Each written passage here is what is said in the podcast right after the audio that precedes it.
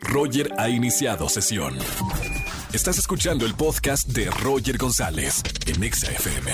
Seguimos en XFM 104.9 y ahora tenemos a Roy Mata, paramédico. ¿Cómo estamos, Roy? ¿Qué tal, Roger? Muy bien. ¿Tú qué tal? ¿Cómo estás?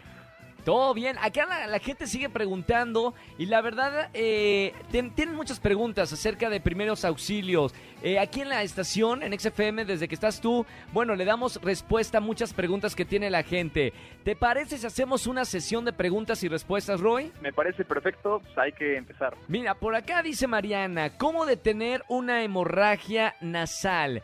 Primeros auxilios, estamos hablando. ¿Qué sería lo más fácil, Roy? Pues mira, normalmente las personas suelen pues pasar la cabeza como hacia atrás. Ellos piensan Claro. que si inclinan la cabeza hacia atrás, el sangrado va a parar. Por esto es un error muy común porque cuando tú inclinas la cabeza hacia atrás, la sangre te la empiezas a tragar básicamente. Entonces, Dios. esto a la larga te puede pues como vomitar, ¿sabes? Claro. ¿Cuál sería la mejor práctica si tienes una hemorragia? La mejor práctica es pasarla hacia adelante y con tus dos dedos hacer como presión en las fosas nasales para que pues no salga. Lo de los tapones con el papel de baño no sirve. Con solamente la presión y pasar la cabeza hacia adelante y un paño húmedo en la frente es la mejor solución. Y hay de, de dos, o se detiene la hemorragia nasal o puede seguir saliendo sangre. ¿Cuáles son la- las, las acciones que tenemos que tomar en dado caso que siga saliendo sangre aún y cuando te pusiste o la presión o a lo mejor un papel para que ya no salga? Mira, cuando tú te estás haciendo la presión e inclinas la cabeza hacia adelante, tienes que contar 10 minutos y también hay que saber evaluar a qué se debe esta hemorragia. Si fue por un Claro. golpe o por algún agente externo, pues hay que ir al hospital, pero si fue solamente por el sol o empezó a salir de repente, con 10 minutos, si sigue saliendo, ahí sí hay que acudir al médico, pero normalmente se controla dentro de esos 10 minutos. Mi querido Roy, tengo otra pregunta. Ricardo dice por acá y creo que es una pregunta bastante común. ¿Cómo saber si te está dando un infarto? Mucho se habla del dolor del brazo izquierdo, a lo mejor un poco de mareo, pero ¿cómo, cómo saber efectivamente que te es- estás sufriendo de un infarto? Mira, esa es muy buena pregunta y lo que comentas del lado izquierdo, el dolor en el brazo también es muy común, es como el signo principal. Aquí lo que nosotros podemos hacer es saber detectar como los signos y los síntomas que te está dando un infarto, porque si ya te está dando, lo mejor que puedes hacer es ir al hospital. Entonces, nosotros cómo lo podemos identificar es el principal es dolor en todo el pecho izquierdo y que este dolor se irradia hacia todo el brazo y el cuello y toda la espalda. Eso Sí. es como uno de los signos. También eh, mareos, eh, como palpitaciones rápidas del corazón y sudoración fría son como los principales signos y síntomas de que te está dando un infarto. ¿Y qué hay que hacer si tienes estos signos o si los estás presentando más de uno?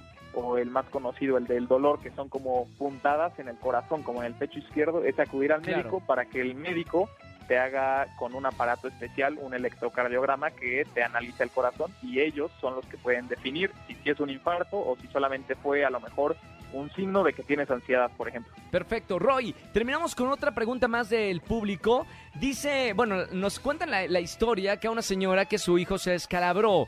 Para las señoras que me están escuchando, a los papás, a las mamás, se descalabra tu hijo. ¿Cuál es lo primero que tenemos que hacer para actuar? Los primeros auxilios. Lo primero que tenemos que hacer es controlar la hemorragia. ¿Cómo vamos a controlar la hemorragia? Podemos poner gasas o apósitos sobre la frente del niño por cinco minutos sin despegar las gasas y si se llena de sangre vamos a colocar una encima, nunca vamos a despegar la primera gasa. Una Ok. vez controlada podemos hacer un vendaje para que no para que podamos quitar las manos y ya se quede como el vendaje compresivo y dependiendo la gravedad vemos si trasladamos al hospital por la hemorragia, a lo mejor necesita que le cosan un poquito o en casa Claro. se puede quedar. Y hay ciertos puntos importantes de tomar en cuenta cuando hubo un golpe en la cabeza. Los principales es que si eh, se siente mareado el niño después del golpe o si tiene náuseas o vómitos o si tiene pérdida de la, de la memoria, es, es ahí donde sí tenemos que acudir al médico porque eso nos está indicando que hay algo más y no solamente fue una descalabrada, por ejemplo.